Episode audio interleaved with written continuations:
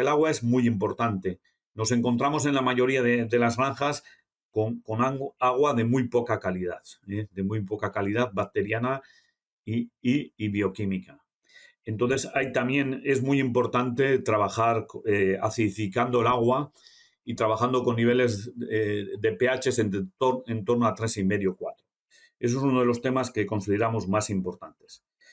Y, luego, pues también en el tema de sanidad es muy importante eh, trabajar con, protocolos de vacunaciones muy específicos y muy ligados a cada granja.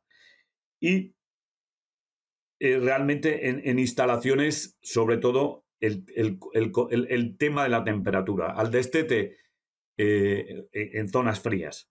Al, al, destete el lechón necesita una temperatura muy alta y muy adecuada y muchas veces en las granjas no se lo damos.